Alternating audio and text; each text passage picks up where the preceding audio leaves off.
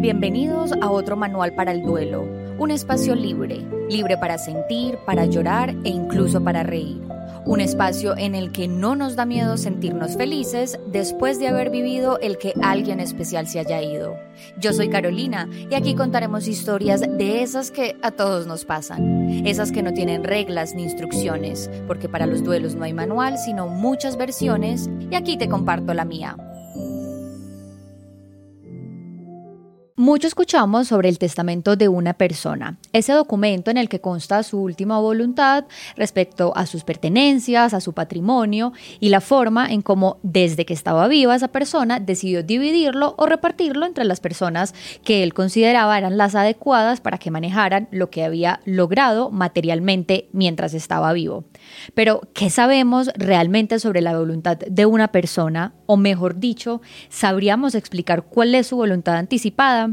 Este término que realmente es poco común en las conversaciones de la vida cotidiana, pero que es tan necesario de saber cuando alguien a quien amamos es diagnosticado con una enfermedad terminal o está viviendo alguna situación incapacitante de sus funciones o alguna enfermedad degenerativa e incluso tan necesario para nosotros mismos que hoy, gracias a Dios, contamos y gozamos con buena salud, pero que no estamos exentos de cambiar pues de situación médica o de vida.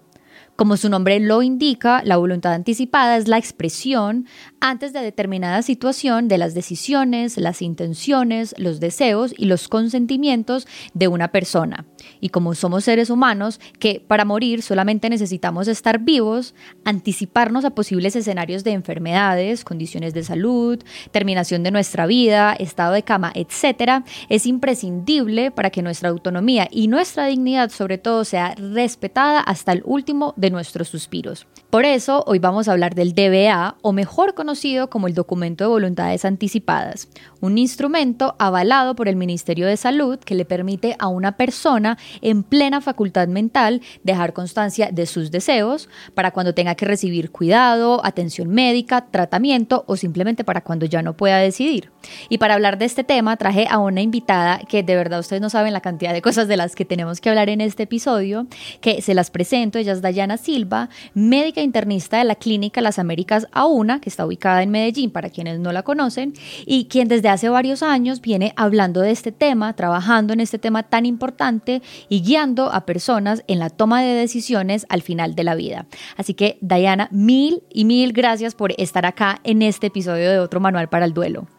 Claro, no, mil gracias a ti. Como te decía, este tema pues a mí me apasiona y me apasiona por precisamente por esa posibilidad que nos da la vida de poder cumplir nuestras pues nuestras decisiones o nuestras voluntades, incluso en aquellos momentos donde por X o Y motivo no podemos hablar y no podemos expresarlas directamente como estamos acostumbrados a hacerlo.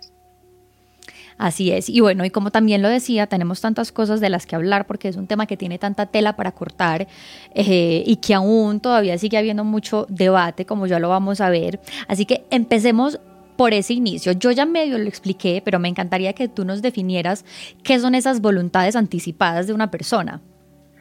las voluntades anticipadas hablan de los diferentes estados médicos en donde uno como persona puede tomar decisiones y usualmente se refieren a momentos críticos de estado de salud. Por ejemplo, entrar a una unidad de cuidado intensivo, recibir una intubación orotraqueal, eh, definir una diálisis, eh, implementar instrumentos como son sondas para alimentación eh, o finalmente algún otro tipo de cuidado al final de la vida, como puede ser definir un cuidado paliativo, definir una sedación paliativa o un procedimiento como eutanasia. ¿Qué es lo más importante de las voluntades anticipadas? Y que Caro lo dijo muy claro, se realizan en plena capacidad de decisión, ¿cierto? Es un documento que va a reemplazar lo que yo puedo decir porque en ese X o Y motivo yo ya no puedo hablar.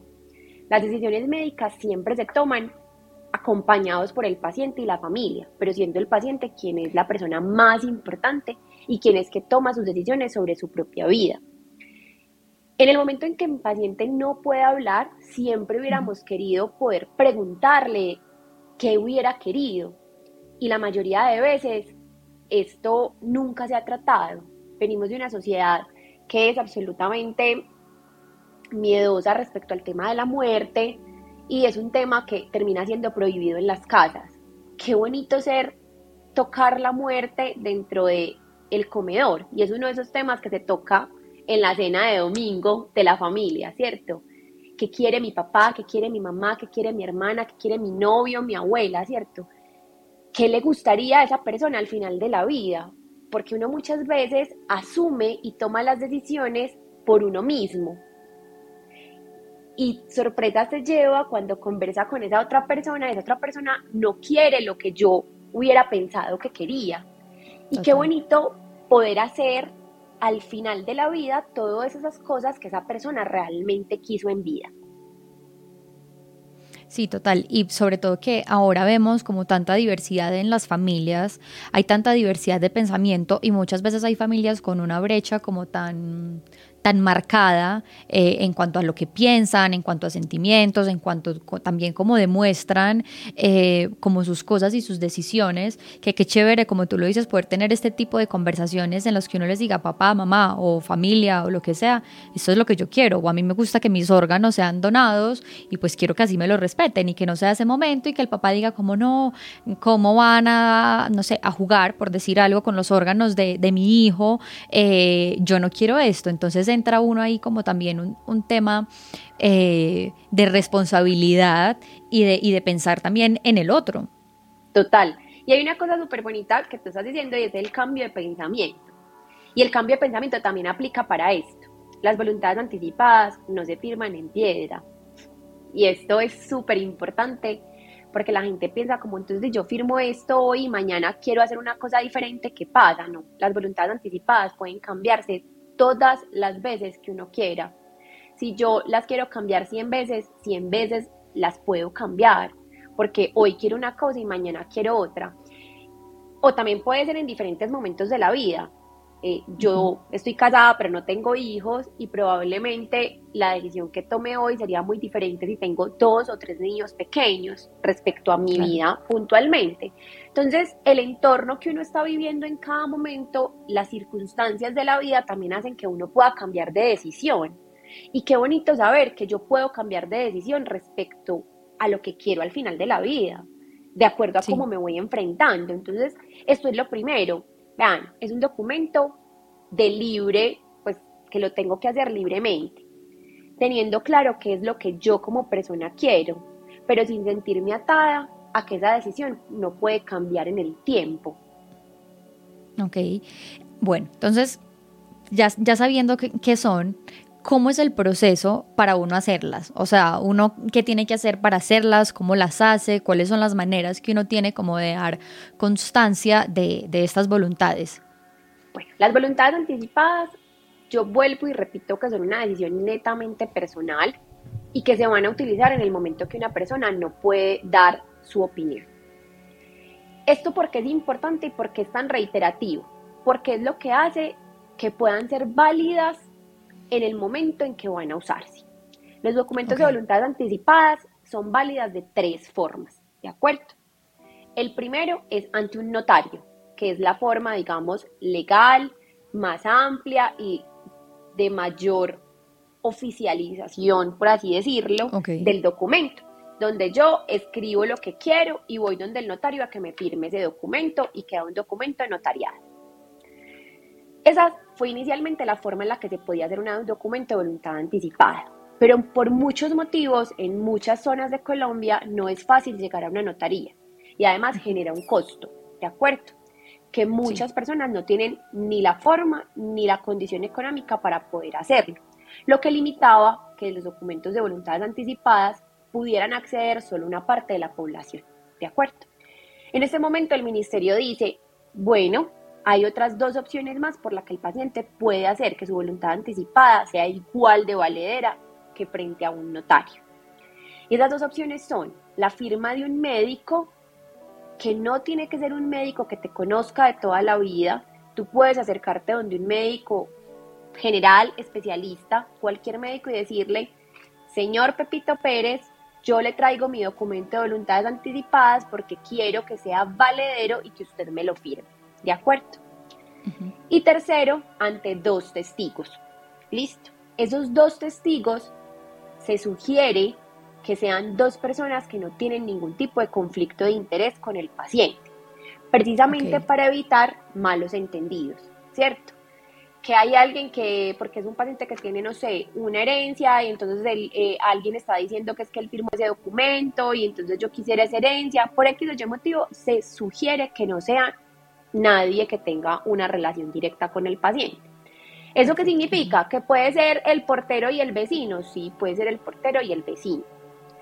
¿Qué están firmando esas personas? Llámese médico o llámese testigos cuando firman un documento de voluntad anticipada. Están firmando que, por ejemplo, tú, Carolina, es Carolina y que en plena facultad de decisión hizo ese documento que está ahí. Yo solamente estoy diciendo que en la fecha tal yo vi que Carolina hizo eso y que ella sí quería eso. No estoy firmando ni que estoy de acuerdo, ni que estoy en desacuerdo, ni que me parece, ni que no me parece. Simplemente estoy dando aval que esa persona que hizo su documento de voluntad anticipada lo está haciendo en plena capacidad de decisión. ¿Cierto? Ok. De esas tres formas, el documento es legal, ¿cierto? Es decir, se puede utilizar y decir que ese documento es válido donde se afirma unas condiciones que ese paciente quería en su momento. Pero digamos ese documento, el de la notaría queda ante un notario, ¿sabes? Pero el de los testigos o mm, el de los testigos o el del médico tratante, ¿dónde queda? Pues o uno como dónde lo tiene que llevar o qué tiene que hacer para que esto pues después sí exista cuando, cuando uno esté en, esa situación? Esa pregunta es súper importante. Hoy incluso el de notaría no queda en ninguna parte, ¿cierto? Porque tú ah, llevas el documento y el notario te lo firma y tú te lo llevas, ¿cierto? Como cuando tú haces autenticar cualquier tipo de documento ante un notario. Ya. Esta parte es muy importante porque, como te digo, hoy no existe ningún tipo de reserva donde guardemos los documentos de voluntades anticipadas. Hay tres recomendaciones respecto al tema. Lo primero es que siempre exista copia de tu voluntad anticipada, ¿cierto? Y que tú elijas quiénes van a ser los guardianes de tu voluntad anticipada. Esos guardianes de tu voluntad anticipada no tienen que ser tus familiares. Pueden ser tus amigos, puede ser cualquier persona porque en este momento es la única forma de salvaguardar que esa persona en la que tú confías y que tiene tu voluntad anticipada, en el momento que a ti te pase algo, va a decir, hola, este es el documento que Carolina dejó firmado y quiero que ustedes validen, señores médicos, que es legal y que pueden proceder según ese, ese documento. Una vez a nosotros nos entregan un documento de voluntad anticipada, el documento va a la parte jurídica del hospital, y la abogada es la que lo revisa y me dice si cumple con criterio o no, no cumple con criterio por X o Y motivo, ¿cierto? Entonces, es de la segunda recomendación. Entonces, primero que haya copia, es decir, que haya más de una persona guardiana de tu voluntad. Dos, que sean personas en las que tú confíes completamente y que, pues, estar seguro es muy difícil, pero en la que creas que va a hacer valer esa voluntad. Por eso, uno no debería dejar esa responsabilidad a una sola persona, sino que hayan dos, tres personas que eventualmente van a mostrar esa voluntad. Y tercero, si tú tienes un médico en el que vas constantemente, es tu médico de cabecera, al que tú ves recurrentemente, es importante que dentro de la historia clínica quede un registro donde dice Carolina, quien es mi paciente, tiene un documento de voluntades anticipadas firmado de la fecha tal y quien es su guardián es no sé, su hermano Juan, ¿de acuerdo? Ok, ok. ¿Eso de qué me sirve en la historia clínica? De que si, por ejemplo, yo que trabajo en un hospital grande, si yo mañana no estoy, pero hay algún compañero que revisa la historia clínica, puede decir, venga, llamen, llamen a Juan, que Juan tiene un documento de voluntades anticipadas en el que expresa cosas importantes de Carolina que deberíamos saberlas. Total. Ahí vemos un primer paso importante, creo yo, y como lo decíamos al principio, es un debate que todavía está abierto y un tema que todavía está abierto y que le faltan, por supuesto, muchas cosas, y es tiene que haber una manera, o como Estado también se debe buscar una manera en que las voluntades anticipadas puedan tener como otro respaldo, más allá de si uno lo dejó en la historia clínica o si uno se lo dio a alguien, porque no está exento uno. Imagínate tú en el caso de pronto que tengas tres guardianes y no sé, estabas con, con esos tres guardianes en el carro en el que te accidentaste y no puedas, exacto, y no puedes decidir. Entonces te quedaste sin guardianes. Entonces tienes que esperar a que alguien se meta a tu computador y vea una carpeta que diga esta es mi voluntad, por decirlo así. Total, el tema es muy complejo, Caro, porque sobre todo en los temas de información clínico, pues lo ideal sería que tú pudieras llegar a cualquier parte del país y todo el mundo tuviera tu historia clínica, ¿cierto? Es decir, existiera un sistema único de historia clínica. Pero desafortunadamente hoy no funciona y cada historia clínica es parte de una institución. Es decir, si yo soy Sura EPS y consulto en Sura, y voy a las Américas a que me atiendan, las Américas no tiene cómo valorar la historia clínica que está en Sura si tú no me la llevas, ¿cierto?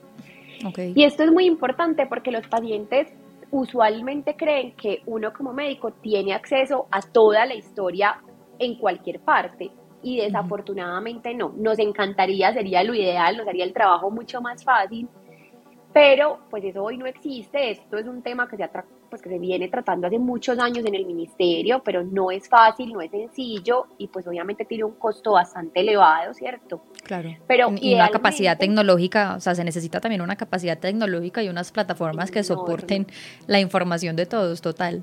Enorme. Pero idealmente sería que en ese tipo de documentos pues en ese tipo de historias clínicas globales tú puedas tener como una marcación, por así decirlo. Este paciente cuenta con voluntades anticipadas que están guardadas en tal parte, ¿cierto? O escaneadas incluso dentro de la misma historia. Sería maravilloso. Porque hacen parte, porque finalmente involucran al médico. Total. Es una decisión netamente médica. Y pues iniciando este capítulo, Caro me decía, fue pucha, qué montón de información existe, hay muchas cosas que yo no conozco y efectivamente son muchos términos médicos que el paciente no tiene por qué conocerlos. Por eso, una de mis grandes recomendaciones siempre es hacerlo con la mayor información disponible. Y eso implica asistir tantas veces y preguntar tantas veces lo que yo no entiendo hasta tenerlo claro. Porque la decisión que tú estás escribiendo ahí puede ser tan decisiva como de vida o muerte, ¿cierto? Entonces, y sobre todo que uno no, perdóname que te interrumpa ahí, sobre todo uno en este uno en este momento uno puede decir como, uy, no, a mí que no me pongan un tubo que me ayude a respirar, que no me pongan nada, pero también es como desde el, impacto que a uno le da ver, por ejemplo, el procedimiento, pero tampoco conoces a finalidad eh, de qué sirve, eh, cómo lo ponen, cómo es, ¿sabes? Entonces también esa falta como de, eh, de desconocimiento o esa ignorancia que tenemos, pues obviamente en, temas médicos, hace que uno puede tomar una decisión que uno diga, uy, no, a lo mejor yo, hubiera dicho lo contrario. Total. Y aquí hay una cosa súper importante, Caro, y es que este desconocimiento sobre las voluntades anticipadas no es solamente de las personas del común. Mucho personal médico ni siquiera sabe qué es una voluntad anticipada y para qué sirve. Te quiero contar, mira, tengo una tía que recientemente le hicieron una operación grande, una cirugía cardíaca grande, y ella pues me decía como yo, pues ella no tiene hijos, no, pues tiene solamente a sus hermanos, y yo quisiera dejar muy claro porque no sé qué pueda pasar en esa cirugía, ¿cierto? Y me gustaría dejarlo. En algún momento le expresó, yo le ayudé a hacer el documento, lo hicimos, lo completamos todo, y yo le dije, cuando venga tu cirujano, cuando venga el anestesiólogo, tú les expresas que tú tienes una voluntad anticipada porque es importante que ellos lo sepan. Qué pena pues aquí el paso del gato para la toma de decisiones en caso de que pase. La respuesta fue como, entonces si no quieres una reanimación, ¿por qué te vas a operar? Pero venga, es que son dos conceptos diferentes. Y muchas veces somos nosotros, pues desde la parte médica, que nos falta un montón de empatía para sentarnos y decirle, no, mira, es que para este tipo de cirugía tú siempre tienes que tener una parada cardíaca, pero es una parada cardíaca controlada. Eso no significa que es importante que me cuentes en qué casos no quieres, para dejar algunas cosas claras que muchas veces no están dentro de esa voluntad y que qué bueno poderlo hacer cuando el paciente te expresa exactamente qué es. Entonces, es eso, es que este tema, digamos, de relativamente nuevo, y no solamente los pacientes no lo conocen, muchos de nosotros tampoco. Entonces esto será un crecimiento de lado y lado. hasta que todos, a todos se nos vuelva tan común como preguntarnos, eh, no sé, ¿cuándo te vacunaron la última vez? ¿Cierto? O cuándo fue tu última fecha de menstruación, como le preguntamos a las mujeres. Se nos debería volver tan cotidiano como decir, tú tienes tu voluntad anticipada, tienes alguna duda al respecto, quisieras modificar algo de eso. Y que no nos dé pereza educar a ese paciente que está al frente, ¿cierto? Porque, por ejemplo, los términos pueden ser súper confusos respecto a lo que es un cuidado paliativo, que es una sedación paliativa y que es una eutanasia. Son tres formas diferentes del manejo al final de la vida que son completamente diferentes, pero que el paciente no tiene por qué saber la diferencia entre ellos. Total, y sabes que hay algo muy importante que como lo decíamos al inicio, eh, este tema de voluntades anticipadas y pues de que se dé la conversación parte mucho de esa falta de educación en muerte que tenemos. Como siempre lo he dicho, a uno lo educan totalmente para vivir, pero nunca lo educan en muerte porque siempre hay un tabú. Pero, que, exacto, pero qué chévere sería poder hablar de esto sin el tabú, sin el miedo, porque también hay una concepción como, no, entre más hable de muerte, pues más rápido me voy a morir, es como si la estuviera invocando. Y esa no es la realidad, la realidad es que, como yo siempre lo digo, o sea, nosotros vivimos al límite de la muerte, o sea, Estamos más cerquita de morir que de vivir, esa es la realidad, porque todo lo que nos rodea puede ser absolutamente algo que nos puede matar, por así decirlo. Entonces, qué chévere sería poder seguir uno educándose en, en estos temas y haciendo conciencia de la finitud que tenemos como seres humanos, precisamente para que estos temas se vuelvan más, más del cotidiano, les perdamos el miedo y pues por supuesto haya más respeto, como lo decía también al inicio, hasta el último respiro que tengamos. Total, de acuerdo. Yo creo que hemos hablado de qué son, de cómo se hacen, pues, viables. Mm, creo que nos falta es cómo elaborarla. Y creo que aquí... me vas a preguntar algo. No, que para, para allá iba, o sea, porque sí, ya, yo iba como en el paso a paso, porque ahorita yo dije, nunca ni siquiera me, me, he preguntado como que quiero, o sea, yo sí siempre he dicho, tengo muy claro las cosas que quiero, por ejemplo, para mi funeral, y es que no lo quiero, pero nunca me he preguntado para esos momentos, porque uno siempre como que se sueña la muerte sin dolor, que no me pase nada, que me quede dormida, ya de vejez, ya de años, entonces todo este tema, como que cuando, cuando empecé a estudiarlo para el podcast, fue como... ¡ah! Como que se me abrió un nuevo mundo. Entonces necesito literal que me expliques cómo las puede hacer uno, porque además me puse a buscar en el Ministerio de Salud y hay como mm, en el documento que ellos presentan, como en el, en el formato, me gustó mucho que está dividido como en unos apartados, que me gustaría que expliques, que están como los del cuidado de la vida, eh, perdón, los de cuidados al final de la vida, eh, lo de donación de órganos y tejidos, entonces me gustaría que tú nos expliques cómo hacerlo y por supuesto como cada uno de estos ítems. Bueno, yo le decía a Caro que el documento que para mí personalmente más me gusta es el documento del ministerio porque siento que está muy completo en la información. Hay algunas EPS que tienen unos documentos bases que también son completamente válidos, pero para mí el más completo es este del el ministerio. Los invito, es simplemente que googleen eh, documentos de voluntades anticipadas ministerio, es lo primero que les sale y ahí les deja bajar los formatos. Incluso están las tres posibilidades de formato para que tú lo hagas sobre, sobre cómo lo quieres, si lo vas a llevar a notaría, si lo vas a hacer un médico o los testigos. Y ahí el documento pues es bastante amplio, yo creo que si quisiéramos hablar de cada uno de los apartados pues nos tomaría un montón de tiempo, pero les quiero explicar como grande cuáles son como esas opciones. Hay un apartado que les va a hablar de lo que es cuidado crítico, del ingreso o no a unidades de, pues de, de altas dependencias, Respecto a eso, intubación y dependencia de un ventilador, alimentación, digámoslo, por así decirlo, eh, artificial a través de un tubo que podría ser boca, nariz o incluso parenteral, que es por vena. Okay. Hay una parte, un apartado que habla de diálisis, ¿cierto? Que es aquella terapia de reemplazo renal cuando los riñones dejan de funcionar, ¿cierto? Habla, hay un apartado eh, de donación, como decía Caro, si deseo o no que se donen mis órganos. Si en algún momento deseo que sean solo algunos, uno podría especificar cuáles órganos quisiera hacer donación. Colombia es un país que por ley deberíamos ser donantes todos, pero aún por respeto a las familias, a los acompañantes, aún se pregunta y respetamos la decisión familiar si no, pues, si no quieren ser donantes, ¿cierto? Pero pues alzamos mucho la mano, la donación de órganos es bastante importante y sería muy importante que cada uno pues diga si lo desea o no lo desea, ¿cierto? Hay un apartado respecto a cuidado paliativo, sedación paliativa y eutanasia. Y existe un apartado donde, pues digamos mucho, habla de enfermedades terminales, pero también anota como si a mí el día de mañana tengo algún tipo de trauma, accidente o pues alguna cosa aguda que pueda te llevar a condiciones crónicas en el tiempo. Esto sobre todo se relaciona con accidentes de cualquier tipo en el que yo voy a perder mi capacidad de decisión que me gustaría que pasara en ese momento. ¿De acuerdo? Este documento está, eh, si Caro lo leyó, está como en las opciones diferentes. Entonces, por ejemplo, les explico, dice, yo no quisiera nunca entrar a una unidad de cuidado intensivo.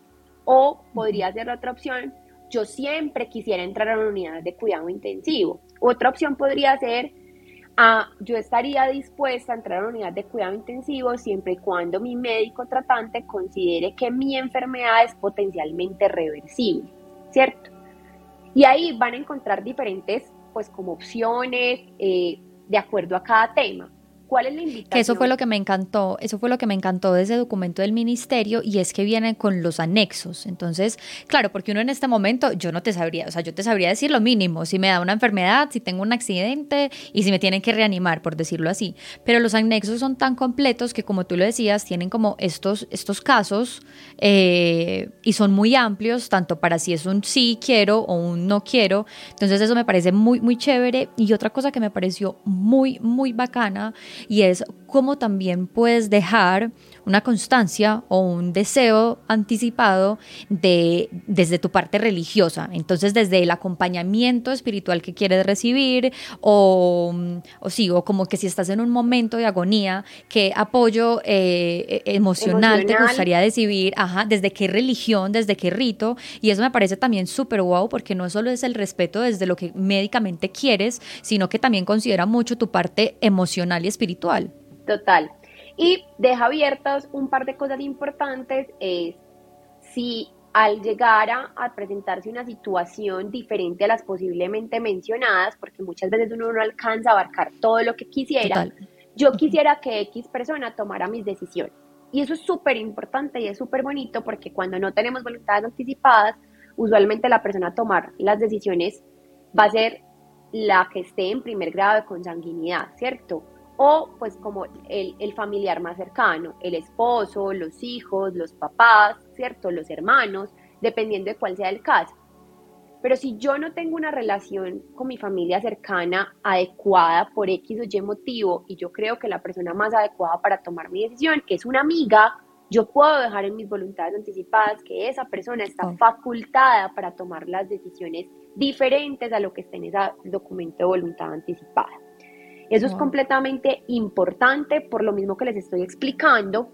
Y lo segundo es que también dice como eh, quién debe ser o quiénes son las personas que están custodiando tu voluntad anticipada por si llegara a pasar alguna cosa. Y creo que como da tanta información, digamos que la recomendación más importante es, venga, hagas un primer acercamiento, lea el documento, conózcalo, qué bonito es que usted empiece a enfrentarse con otras cosas, como decía Caro, yo nunca las he pensado. Y no significa que se tiene que sentar a llenarlo hoy. Señale lo que no entienda, que para usted no es claro, que le gustaría que le dieran más información y acérquese a un médico que le pueda dar esa información, a una persona que tenga el conocimiento. Y acá quiero reiterarlo mucho a alguien que sea el conocimiento. No vaya donde el vecino que no conoce, que no sabe, ¿cierto? Porque mi vecino cree que es mejor X cosa. No, yo creo que uno tiene que tomar las decisiones lo mejor informado posible. Total. Y esa persona debe ser la mejor capacitada a la que usted tenga acceso. Es muy importante que esos documentos se firmen teniendo claridad sobre cada uno, pues como de los eventos médicos que se mencionan que pudieran pasar en cualquier momento. Porque Caro dice, por ejemplo, y, y, esto es una cosa, yo no me quisiera intubar nunca, ¿cierto? Pero yo te digo, Caro, no sé, vos no sabías si sos alérgica a las avispas y las avispas te picaron y te volviste horrible. Es una de las, pues, de las enfermedades que más rápido salen y que les va súper bien y que no tienen en general complicaciones al final. Porque voy a dejar de intubarte y te vas a morir, porque si no te intubo, te vas a morir, si eventualmente te puede ir muy bien. Ese es el escenario que habías considerado, habías considerado un escenario donde ibas a quedar en muy malas condiciones, ¿cierto? Y ese tipo de cosas, pues finalmente quien tiene la información es un personal de la salud, un personal de la salud idóneo que te pueda dar esa información, ¿cierto? De acuerdo. Y qué bueno sería poder recibir tanta gente. Yo cada vez la recibo más y me, me hace absolutamente feliz que la gente llegue a mi consulta a decirme, venga, es que yo quiero saber que es un documento de voluntad anticipada. Que mis amigas hoy tengan sus documentos de voluntades anticipadas, ¿cierto? que hoy mi círculo social cercano hable de lo que quiere al final de la vida, ¿cierto? Yo tengo en mi caja fuerte las voluntades de mi mamá y de mi papá, ¿cierto? Y, y, qué bonito es poder pues como replicar esa información y uno estar tranquilo como dijo, yo soy hija única y pues no quisiera sentirme mal el día de mañana, sino decir que, qué rico, hice lo que mis papás querían en su momento de vida, ¿cierto? total, porque también es que ah, entra a jugar mucho el corazón y la, la emoción en ese momento. Entonces uno, por ejemplo, si está con la mamá, pues claramente nunca vas a querer que tu mamá se muera, pero entonces hasta qué punto la dejo sufrir por yo querer que nunca se me muera y en qué condiciones la dejo.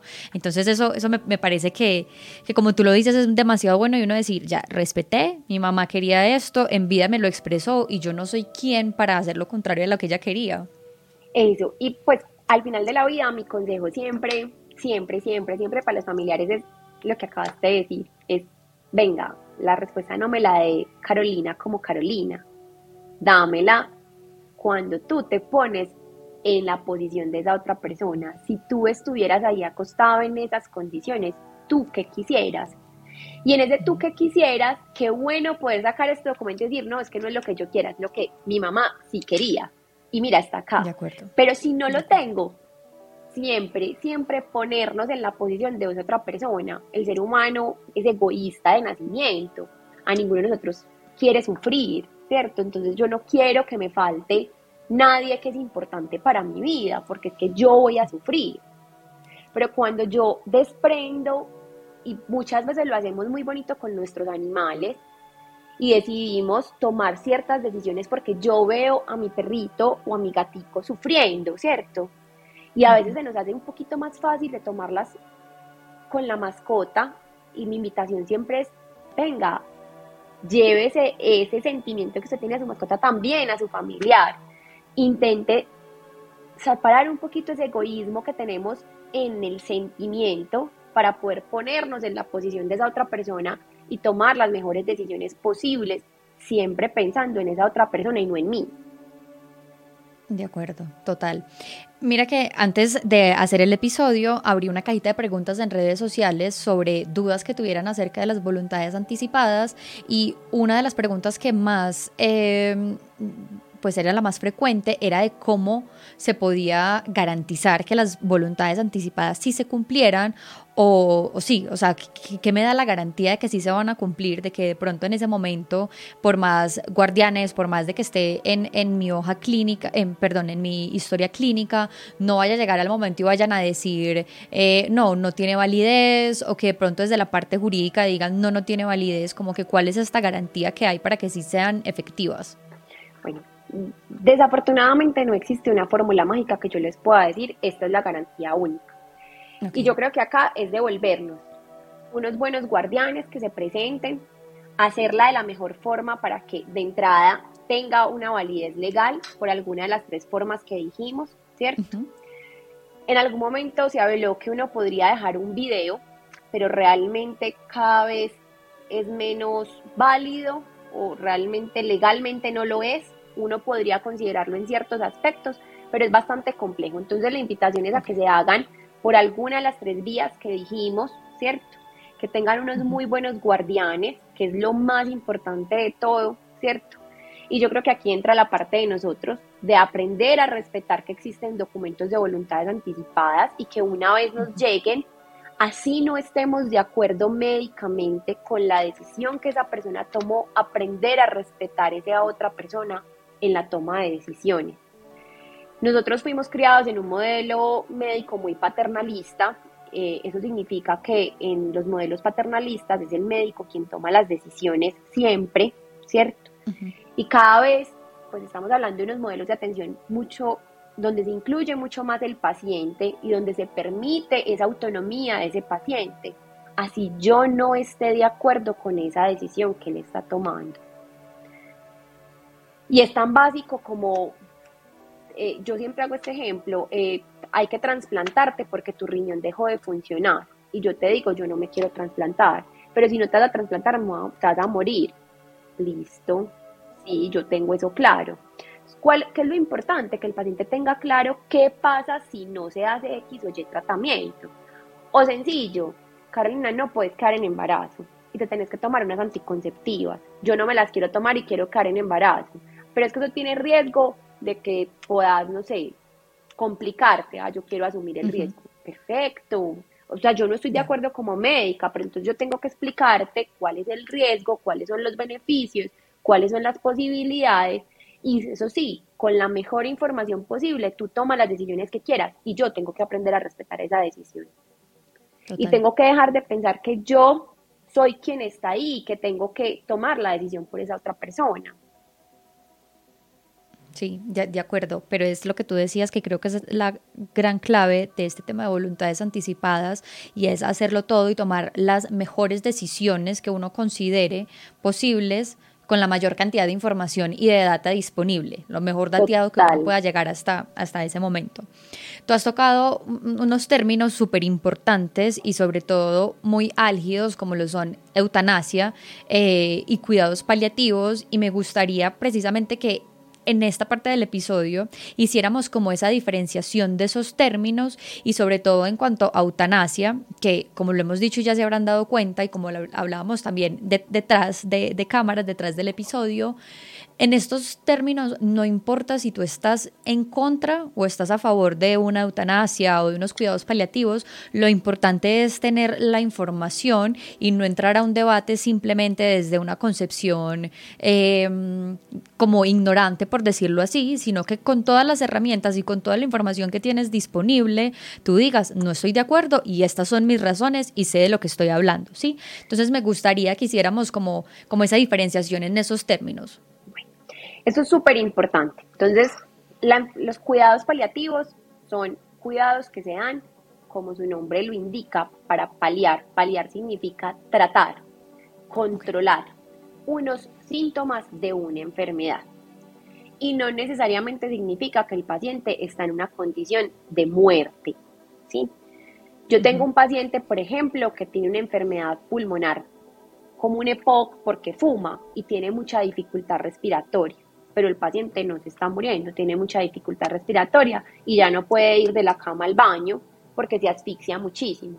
Yo le puedo paliar su disnea, su dificultad respiratoria con algunos medicamentos que me ayudan a controlar ese síntoma, ¿cierto? Por ejemplo, algunos pacientes diabéticos que tienen muchísimos años de enfermedad tienen una cosa que se llama gastroparesia y es que vomitan un montón yo le puedo paliar, le puedo ayudar a tratar el síntoma sin que le voy a curar su enfermedad. Y acá entonces empieza a ver la primera cosa. Yo estoy paliando cuando yo no puedo tratar o erradicar completamente el síntoma del paciente, porque tiene una enfermedad avanzada, porque tiene alguna otra condición que hace que el síntoma no vaya a quitarse completamente.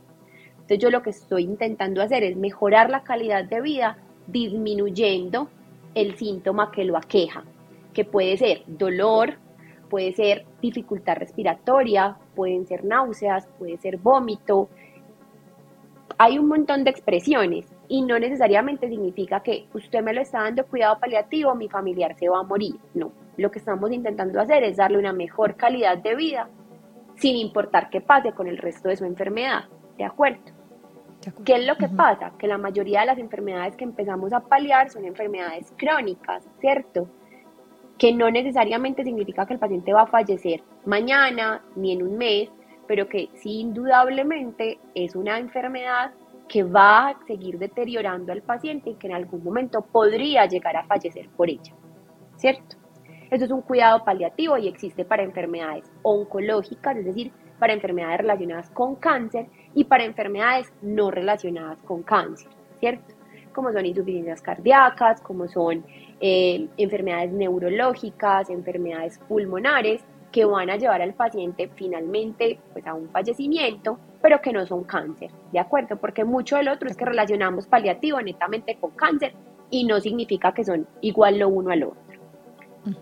Las sedaciones paliativas son medicamentos que se ponen en un estado al final de la vida. Este es un paciente que estamos previendo que va a fallecer en los próximos días, ¿cierto? Y que, tenemos es algo muy inminente. Es algo mucho más inminente. Y que estamos viendo que hay un síntoma que empieza a ser refractario, es decir, que no logramos controlarlo adecuadamente a pesar de varios medicamentos. Y pueden ser diferentes síntomas, puede ser el dolor, puede ser las náuseas, puede ser el delirio, que son pacientes que se agitan y tú les pones medicamentos y siguen agitados todo el tiempo, ¿cierto? Entonces, estamos previendo que el paciente va a fallecer en los próximos días, pero que tengo un síntoma que no logro controlarlo. Entonces, yo le pongo una sedación, que son medicamentos que lo van a dejar un poco más dormido, que me va a lograr controlar mejor el síntoma, y que finalmente lo vamos a acompañar en ese proceso de fallecimiento. No acelera el proceso de muerte, permite que el cuerpo, sus órganos, terminen, digamos, de hacer su proceso en el momento que lo vaya a hacer. ¿Cuánto dura una sedación? Dependemos del paciente. Yo la puedo poner ya y puedo que el paciente fallezca con la primera dosis del medicamento, ¿cierto? O puede que se demore días completos, semanas, en sedación. ¿Qué hace que yo titule el medicamento? La inconformidad que yo logro ver en el paciente, ¿cierto? Y no solamente porque el paciente me hable, sino porque yo lo veo con quejido, lo veo con dificultad respiratoria, lo veo eh, haciendo facie, es decir, caras de dolor, ¿cierto? Eso me va a permitir yo titular el medicamento, pero finalmente esto no va a acelerar el proceso de muerte. ¿Listo? Y finalmente la eutanasia. La eutanasia es un procedimiento médico, y quiero repetirlo, esto es muy claro, es un procedimiento netamente médico, no es un procedimiento ni de enfermería, ni de los familiares, se hace netamente por un médico y es un procedimiento que sí busca adelantar el proceso de muerte de un paciente. Debe ser netamente solicitado por el paciente, ya sea porque hace una, una solicitud expresa porque puede hablar y puede decirlo o a través de un documento de voluntades anticipadas. No es válido desde ningún otro punto, es decir, yo toda la vida hablé con mi papá del que él quería una eutanasia, pero él nunca lo firmó y en este momento no puede hablar por X o Y motivo. Eso no es válido porque no tengo cómo saber que ese paciente realmente en una condición adecuada, es decir, una plena capacidad de decisión, solicitó dicho documento. Solicitado. Y aquí vuelve entonces a ser tan importante el documento de voluntades anticipadas. ¿Qué quiero yo al final de la vida? ¿Cierto? Esas son las tres diferencias grandes como de los cuidados y por ejemplo, si yo solicito una eutanasia, no significa que estoy negando mi cuidado paliativo. Si yo quiero una eutanasia y la quiero hacer en un mes, en dos meses, eso no quita la posibilidad de que yo reciba medicamentos para el dolor, ¿cierto? Ni quita la posibilidad de que yo reciba una atención médica diferente, ¿cierto?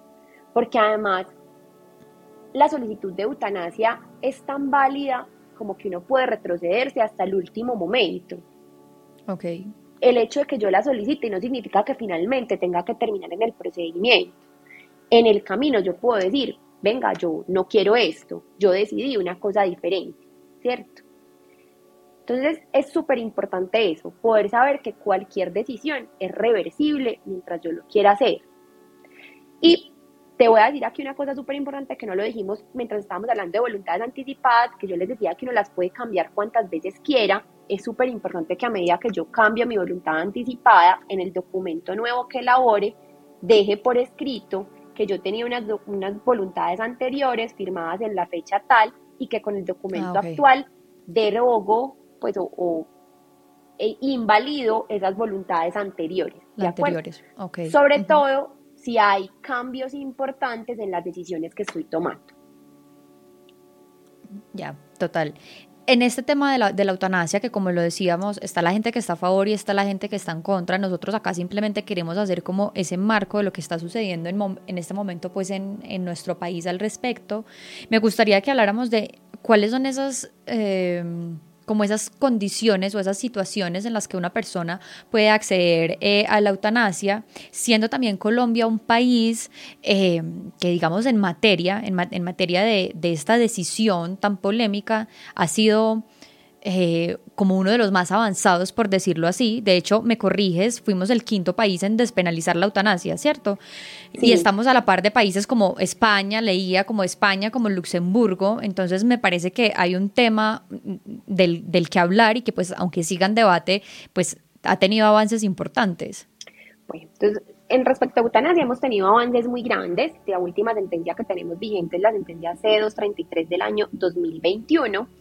Esta sentencia eh, habla como de las condiciones, por así decirlo, que puede, debe cumplir un paciente para la solicitud de eutanasia. Yo, como les decía, Caro, quiero darles información, información que, pues, que pueda ser eh, de la mano para la persona que le sirva. Acá no estamos poniendo posturas pues como a favor o en contra, es simplemente dar un conocimiento para que aquella persona Total. que, pues, que lo necesite pueda acceder a él. ¿De acuerdo? La eutanasia hoy está despenalizada en unas condiciones puntuales. La primera y la más importante es que sea una solicitud expresa del paciente, ya sea por convicción directa que el paciente dice yo solicito este procedimiento o a través de un documento de voluntades anticipadas. Eso es lo primero. Lo segundo es que debe padecer alguna enfermedad crónica, ¿sí? No necesariamente en estado terminal. Que eso es uno de los cambios porque antes sí era enfermedad terminal, ¿cierto? Incluso inicialmente era solo enfermedades oncológicas. Ahora ingresan todas las enfermedades crónicas y no necesariamente terminales porque en la sentencia anterior hablaban de una posibilidad, una previsión de fallecimiento en los próximos seis meses. ¿Y esto por qué es tan importante? Y esto porque llegó a las sentencias, principalmente por las enfermedades neurológicas degenerativas. Muchas de las enfermedades neurológicas degenerativas, la que probablemente más conoce la gente es la ELA, que es la, pues, la, eh, esclerosis lateral amiotrófica, que es la enfermedad de Job Hopkins, que es aquella enfermedad que los va degenerando hasta perder todas sus capacidades de movimiento, incluso la capacidad de respirar y de tragar, ¿cierto? Indudablemente los pacientes van a terminar falleciendo por su enfermedad, ¿cierto? Pero puede ser una enfermedad de evolución lenta, ¿sí? Es decir, que vas perdiendo tus capacidades lentamente, en algunos puede ser un poco más agresivo. Y yo pudiera tomar la decisión de no esperar ese deterioro y solicitar un procedimiento eutanásico previo a eso, ¿cierto? Entonces cumplen con la condición de enfermedad crónica que finalmente va a llevar al fallecimiento por su enfermedad, pero que no necesariamente está en un estado de terminalidad, ¿de acuerdo? Es decir, enfermedad crónica que finalmente va a llevar al fallecimiento del paciente y no necesariamente necesita estar en un estado de terminalidad. ¿De acuerdo? Es importante que el paciente tenga conocimiento de las opciones terapéuticas y que decida aceptarlas o no, ¿cierto?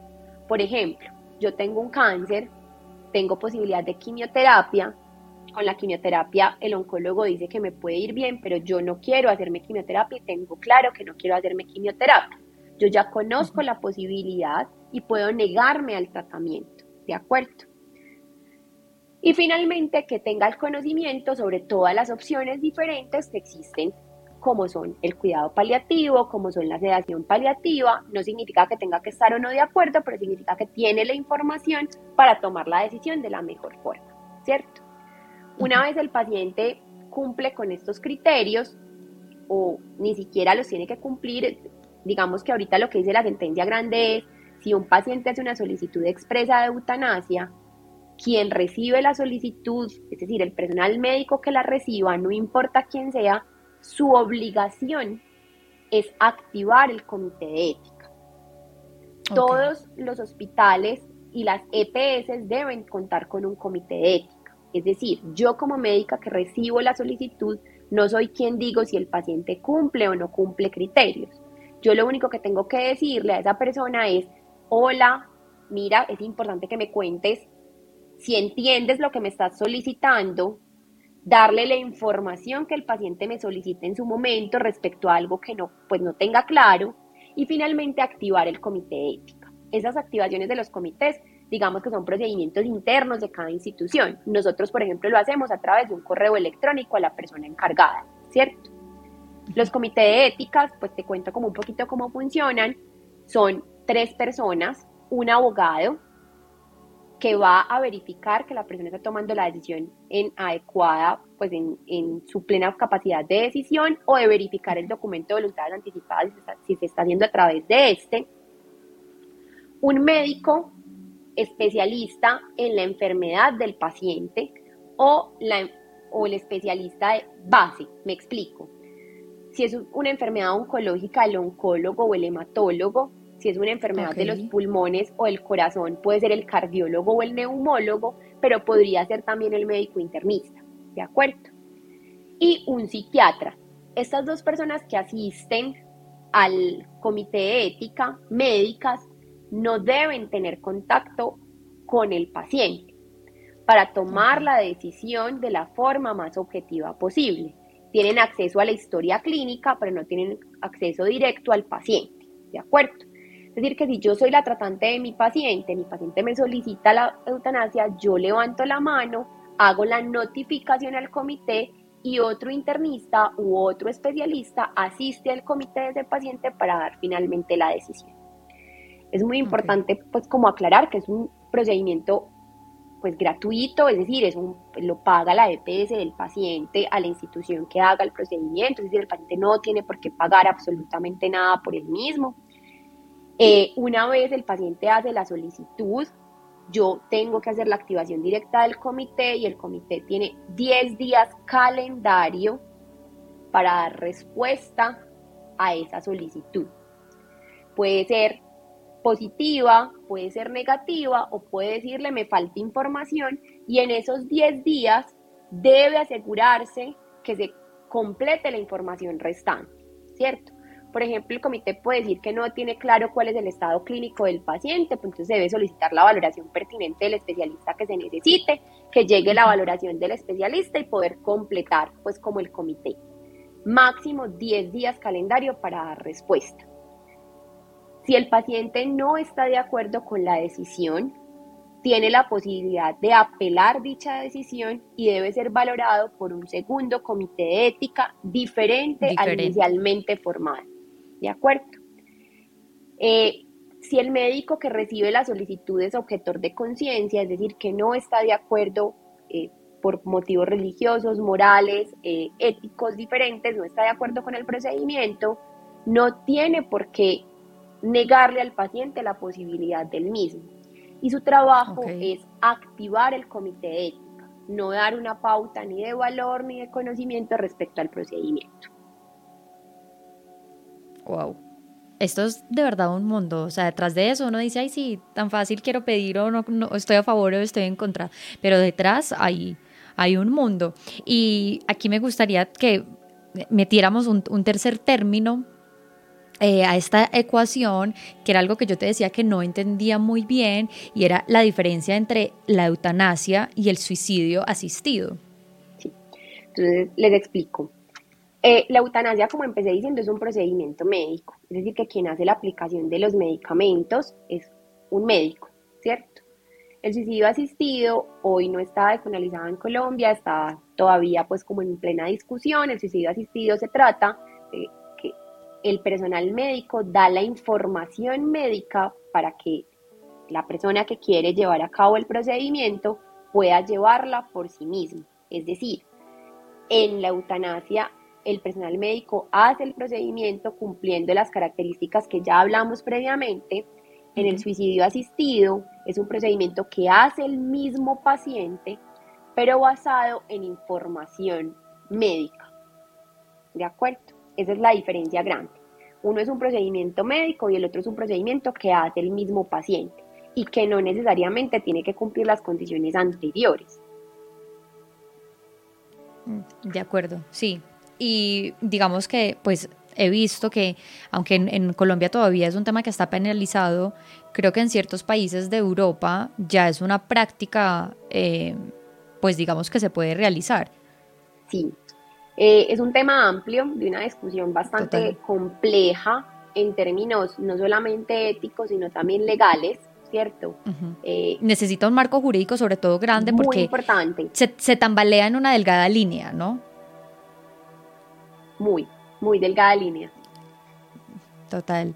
Diana, no, de verdad que, o sea, mil gracias. Yo creo que el consejo más grande que uno puede sacar de este episodio, porque siempre pido como consejos de mis invitados, pero siento que aquí el consejo más grande es precisamente el de hacer o garantizarnos a nosotros mismos eh, nuestra dignidad.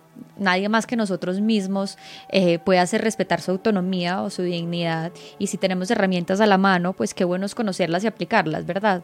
Total. El consejo más grande es entender que no tenemos la vida comprada, que cualquier cosa nos puede pasar en cualquier momento y que qué bonito poder tomar decisiones incluso cuando no podemos hacerlo, ¿cierto?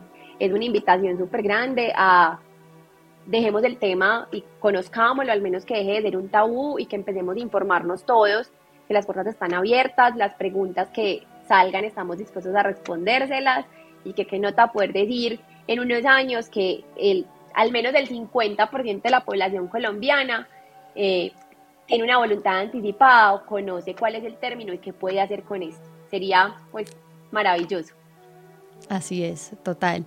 Y mil y mil gracias por haber de verdad estado aquí, por tomarte el tiempo, por explicarnos tan al detalle eh, tanta información que puede ser tan compleja o que puede resultar tan abrumadora, por explicárnoslas de esa manera como tan, tan sencilla, que espero que de verdad la gente la haya entendido y como tú dijiste, cualquier duda, pues siempre vamos a hacer un, un portal abierto para ayudar a, a responderle esas preguntas. Así que mil y mil gracias por haber estado aquí. A ti, Caro, por esta invitación. Bueno, y como siempre les digo a todas las personas, quédense con lo que les resuene de estos episodios, pero hoy más que resonar es, no importa cuál sea su opinión, infórmese, que creo que es una de las invitaciones más importantes, es infórmese eh, de todo lo que tiene a la mano, de las herramientas, de los términos que desconoce y tome así las mejores decisiones o las que usted considere las decisiones que son más acertadas para su vida. Y nosotros nos vemos y nos escuchamos en un próximo episodio de otro manual para el duelo, el podcast.